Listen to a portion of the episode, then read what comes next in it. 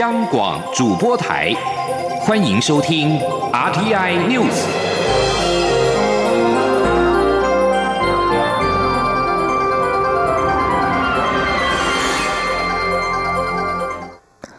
各位好，我是张旭华，欢迎收听这节央广主播台提供给您的 RTI News。总统府今天正式公布第六届监察委员提名名单，共提名二十七人。提名审荐小组召集人陈建仁表示，蔡英文总统在提名时考虑到职务经验、专业学识、人权素养及性别比例。至于监察院长，因为兼任国家人权委员会，所以除了要有丰富的行政经验，也着眼于对台湾人权及民主发展的贡献。记者欧阳梦平报道。总统府二十二号下午召开第六届监察委员提名记者会，包括被提名为监察院长暨国家人权委员会主委的陈菊，以及其他二十六位监察委员被提名人都出席。至于台东县前县长黄建庭以及新北市前副市长陈生贤婉谢提名所遗留的空缺，则暂时保留。总统府秘书长苏家全表示，蔡英文总统当初是希望能够超越党派，兼容多元意见，并化解台湾社会的对立，这个初衷。并未改变，因此将等待合适的时机，在能跨越党派、化解对立的人选出现时，便会进行提名。提名审荐小组召集人陈建仁则说明，蔡总统在提名时思考了监察委员应该承担的宪政职责，以及未来国家人权委员会运作的需求，对于院长及委员的提名条件都各有考量。他说：“对于院长的考量。”除了要有很丰富的行政经验以外，也着眼在他对于台湾人权还有民主发展的贡献。至于其他二十六位监察委员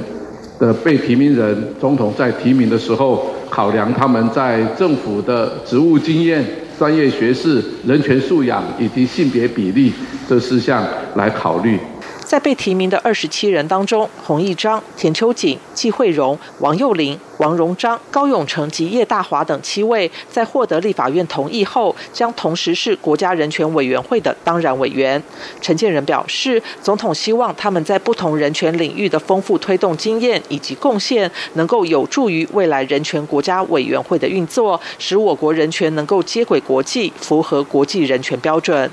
陈建仁指出，第六届监察委员被提名人的平均年龄为六十二点六岁，其中男性十五人，女性十。二人，女性比例占百分之四十四，有七位是现任监委，可以协助经验的传承。全体被提名人当中，有二十位具有公职经验，包括十三位曾经担任立法委员、考试委员或监察委员，有十六位具有中央或地方的行政资历，熟悉政府的运作。另外，则是来自学界、法界、医界、财会等领域的专业人士及社运工作者。中央广播电台记者欧阳梦平在台北采访报道。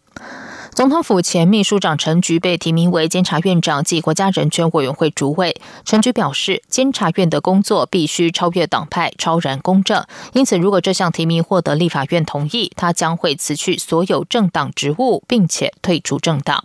而对于总统府表示，黄建庭和陈生贤的空缺暂时保留，待之后再提名。黄建庭今天在台东受访时表示，他已经说得很清楚，没有转换空间。他表示，原本单纯以为可以化解政党对立，但现在的政治环境容不下这样的想法，过去就过去了。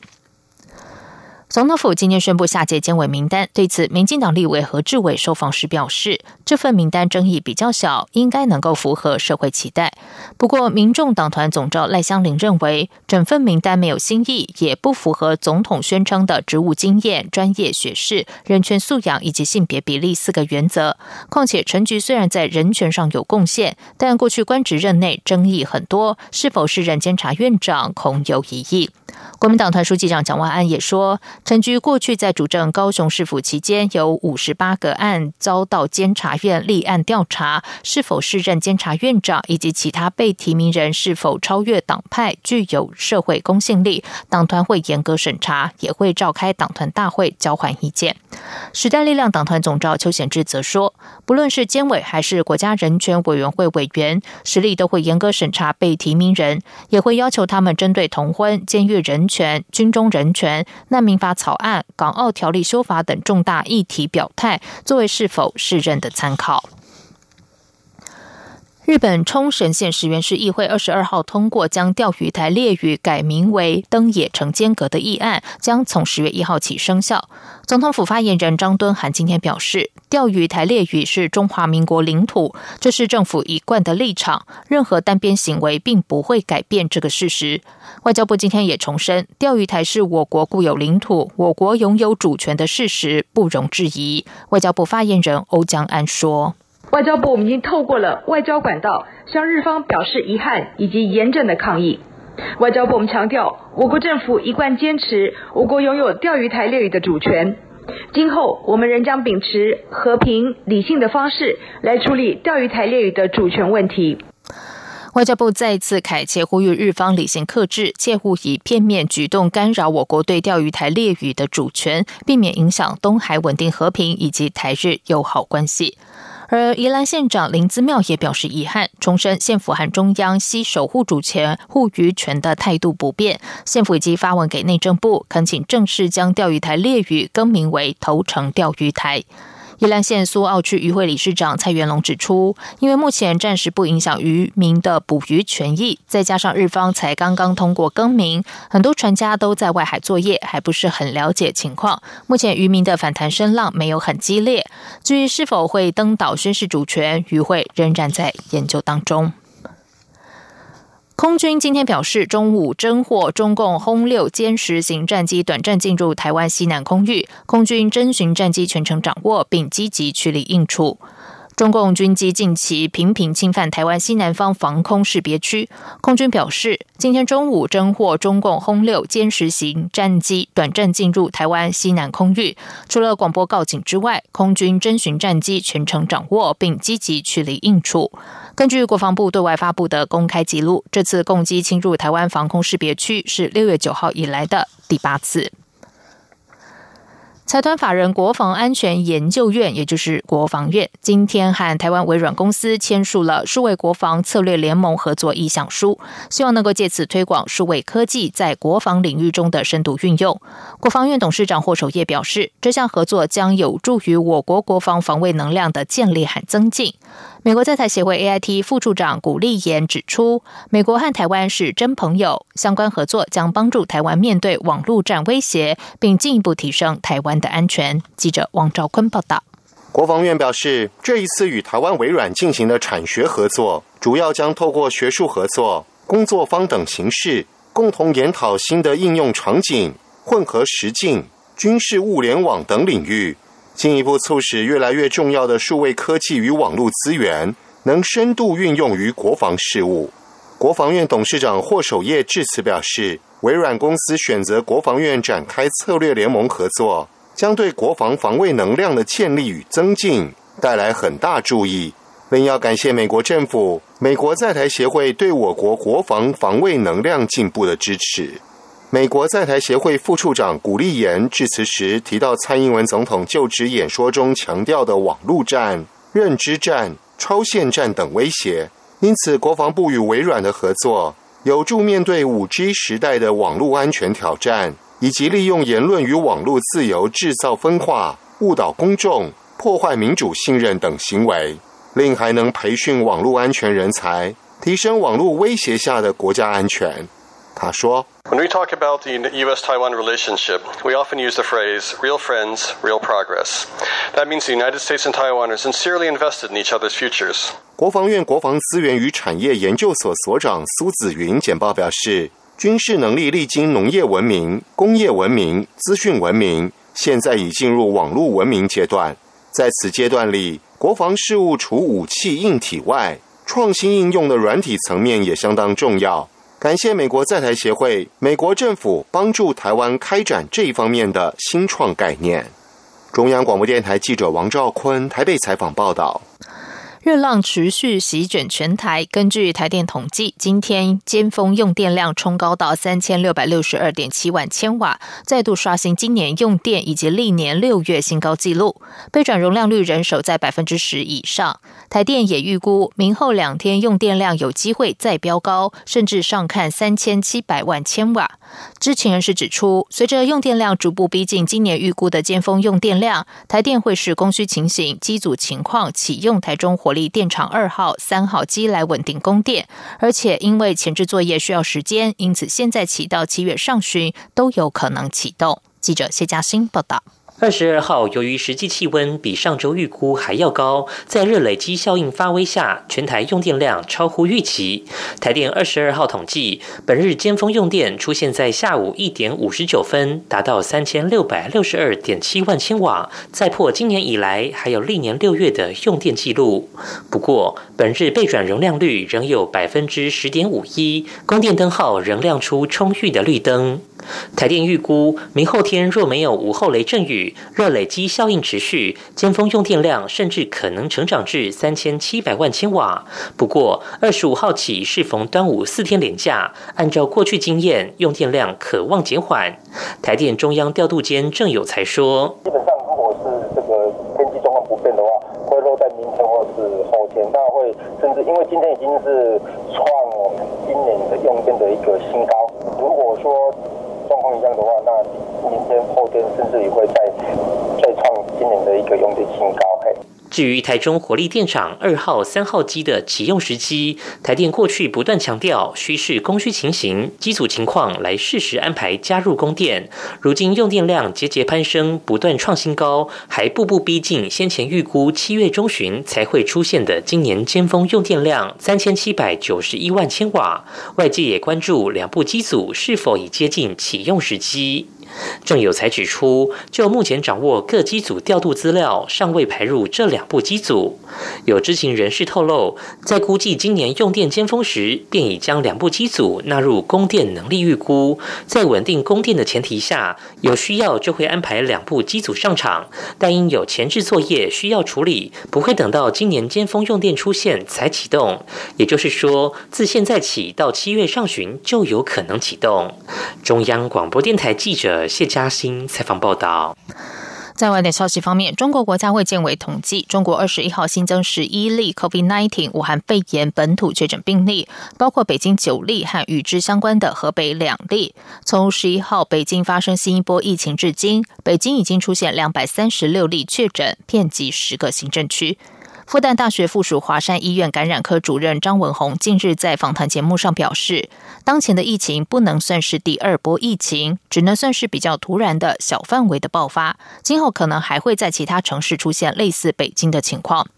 综合路媒报道，张文宏说，所谓的第二波是指世界范围内的第二波，在秋冬季节，但现在夏天才刚刚开始，秋冬季节还早。中国目前正在积极研制 COVID-19 疫苗。日前，又一间研发机构宣布正在进行第二阶段的临床试验。中新社十九号引述中国生物技术股份有限公司副总裁张云涛表示，疫苗三期临床试验需要在疾病流行区域进行，但由于中国当前确诊患者大减，难以完成后期试验。疫苗上市至少要到二零二一年。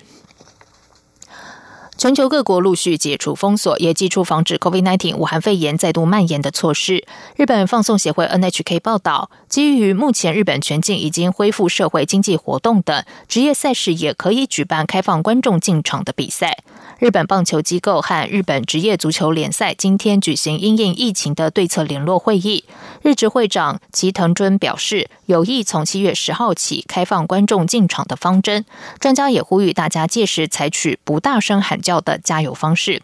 齐藤在会后记者会上说，必须就现状进行充分考量，选手跟球员也都有所准备。只要没有发生非常严重的情况，希望能够从七月十号起开放观众入场。根据日本政府至今公布的方针，七月十号起，入场观众数低于上限五千人，或是未超过场馆容纳总数五成，就能举办开放观众入场的比赛。中印边界持续紧张。印度国防部长辛赫二十一号和军方高层召开会议时表示，印度不希望局势升级，但如果中国采取任何行动，将会赋予部队完全自由，采取必要行动。而这意味着，印度军队在中印实际控制线上，可以根据对方的升级行动，自由采取适当还击。印度和中国的军队从五月初在边境拉达克东部就对峙迄今。这里是中央广播电台台湾之音。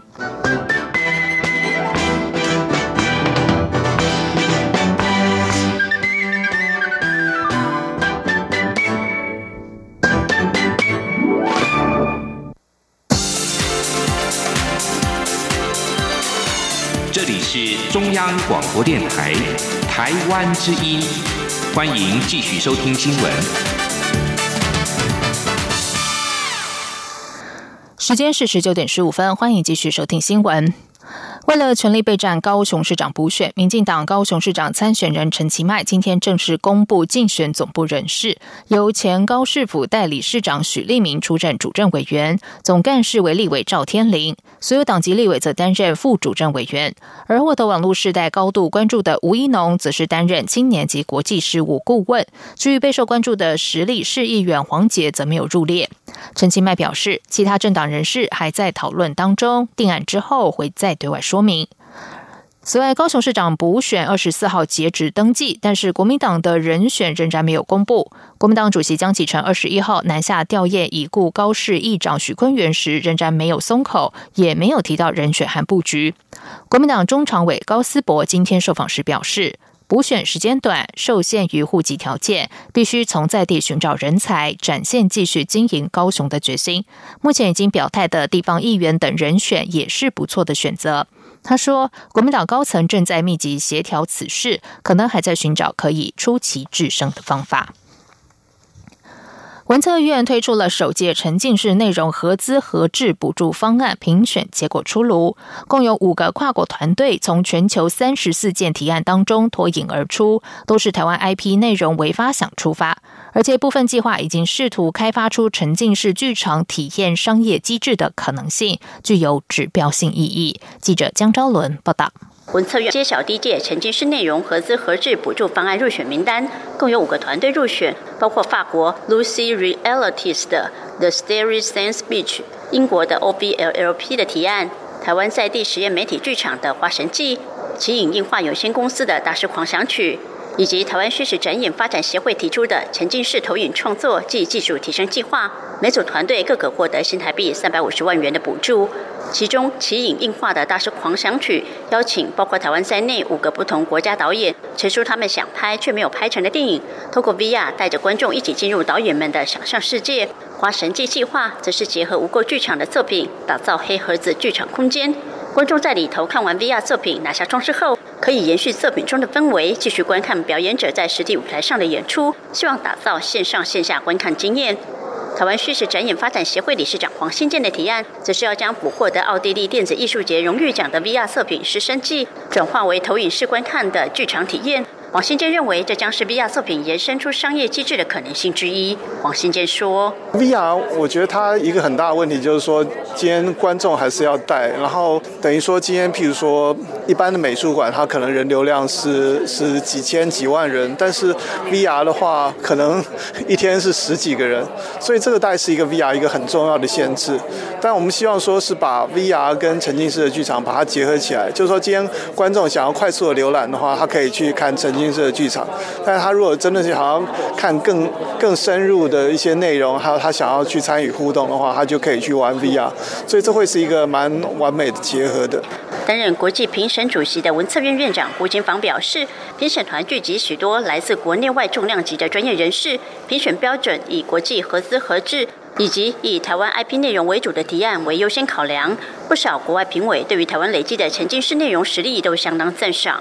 文策院董事长丁小金则强调，台湾资通讯产业发展相当好，在自由民主环境下，也累积拥有创意美学的新时代，投入新科技的摸索。文策院要做的就是搭建平台，整合台湾的内容力与技术力，导引出新形态的叙事与商业模式。相信台湾绝对有此潜力与爆发力，值得期待。中国电台记者张昭伦台北采访报道。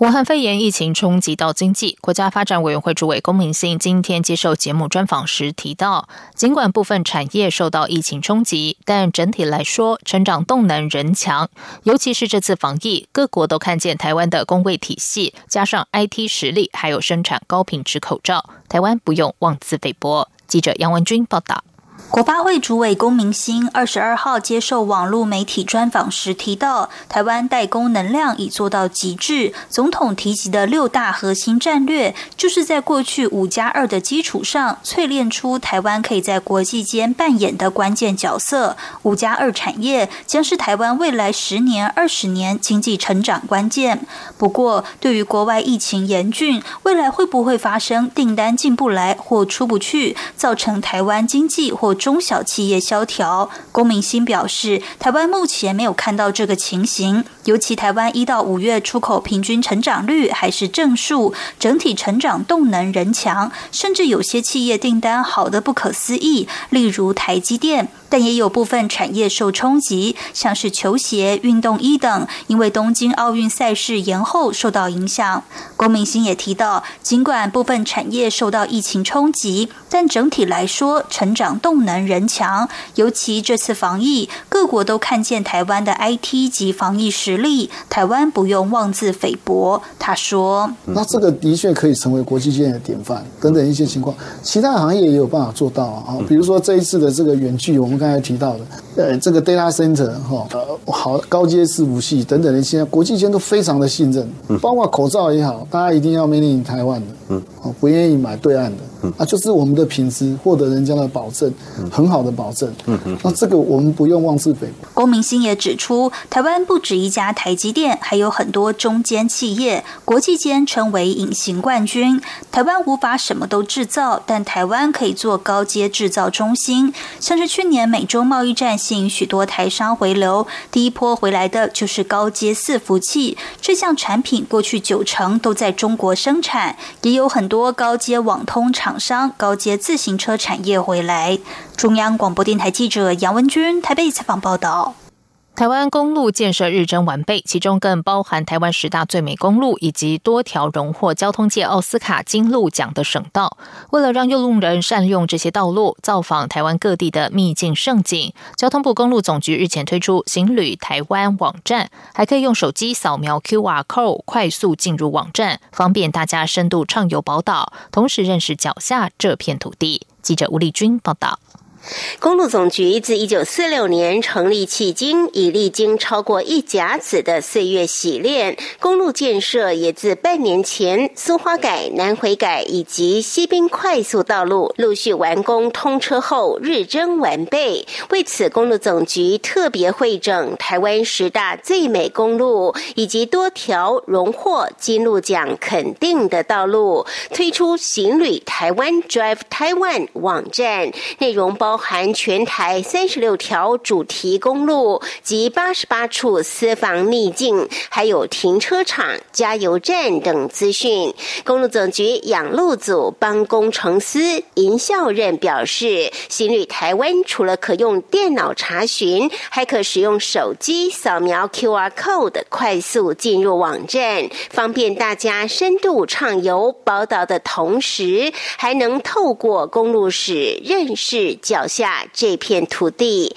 尹孝任说：“Drive 台湾除了能用电脑上这个网站查询所有资讯外，那我们也欢迎使用手机进行阅览。那也可以利用 QR code 的方式，例如主题公路的话，我们可以扫描这个台二六的寻觅镜，然后快速的进入网站的页面。除了基本的旅游资讯、道路的位置、改善的内容，还有像一周天气啊、服务设施等等。那因为我们公路总局历年来这个地方的一些公路故事、历史情怀。”都纳入我们的这个 Drive Taiwan 里面。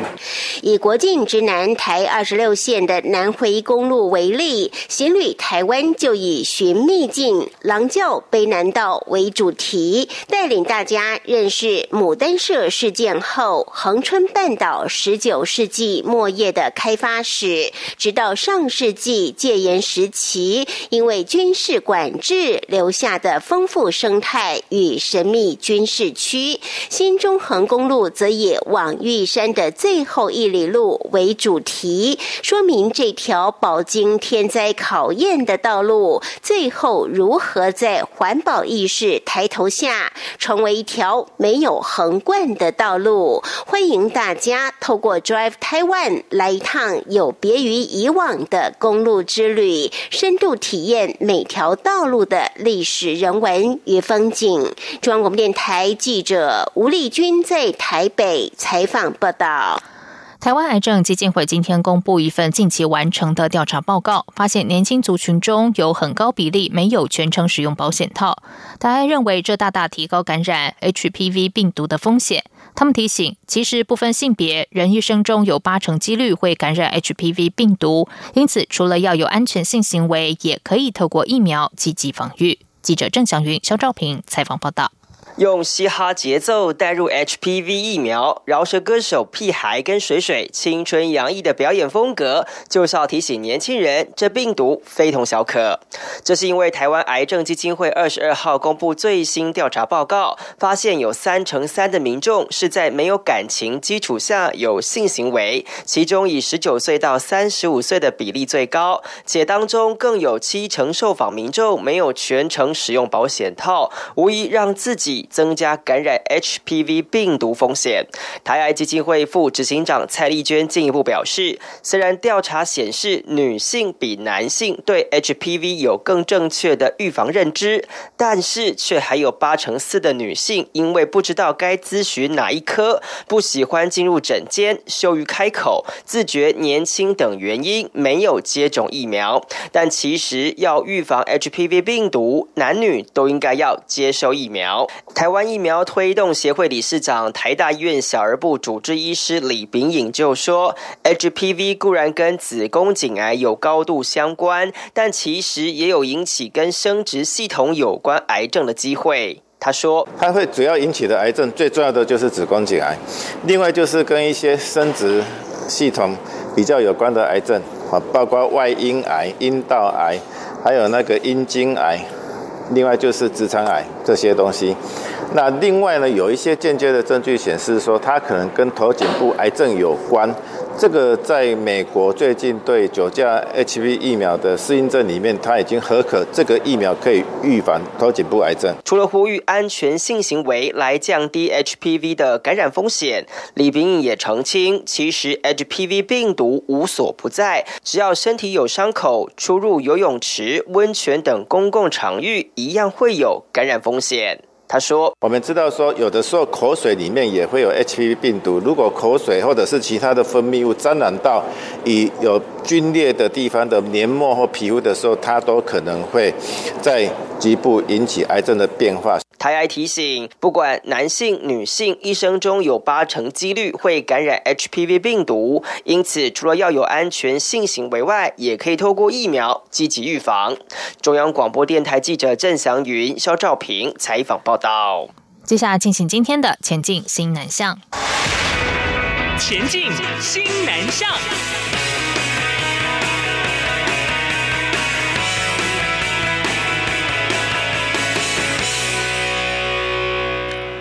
由文化部及驻马来西亚台北经济文化办事处文化组所主主办的哲学茶席，今年迈入第四年，因为 COVID-19 疫情改为线上举行。日前邀请到合作创意执行长。周立敏举行了线上讲座，透过台湾和亚洲各地知名案例，探讨如何发掘地方亮点案例，吸引许多马来西亚当地及海外的译文工作者参与。周立敏表示，近年来全球兴起创意聚落风潮，在日本、泰国和马来西亚等地都有成功活化旧有空间，重塑为艺术创作及观光景点的知名案例，而这些地方案例也成功提升了社区参与的动力。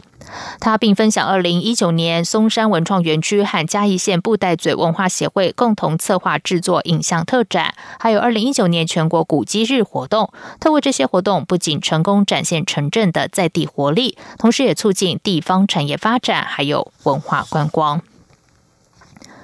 新住民关怀偏向弱势、爱心不落人后，从越南嫁到高雄的新住民杨莎莉和同乡姐妹们共同购买爱心粽子，今天将爱心粽再到台东延平乡峦山村分送给独居长者，提前过端午节。这一次是杨莎莉和同乡好友们第二度来到台东的偏乡部落。杨莎莉表示，从越南嫁到台湾二十多年，台湾是她的第二个家。十多年前就萌生帮助弱势族群的念头，不过当时。不知道如何着手，直到六年前，她从关怀故乡越南开始，与同为新住民的姐妹们合资购买生活物资，帮助越南的孤儿院，还有低收入户等等。以上新闻由张旭华编辑播报，这里是中央广播电台台湾之音。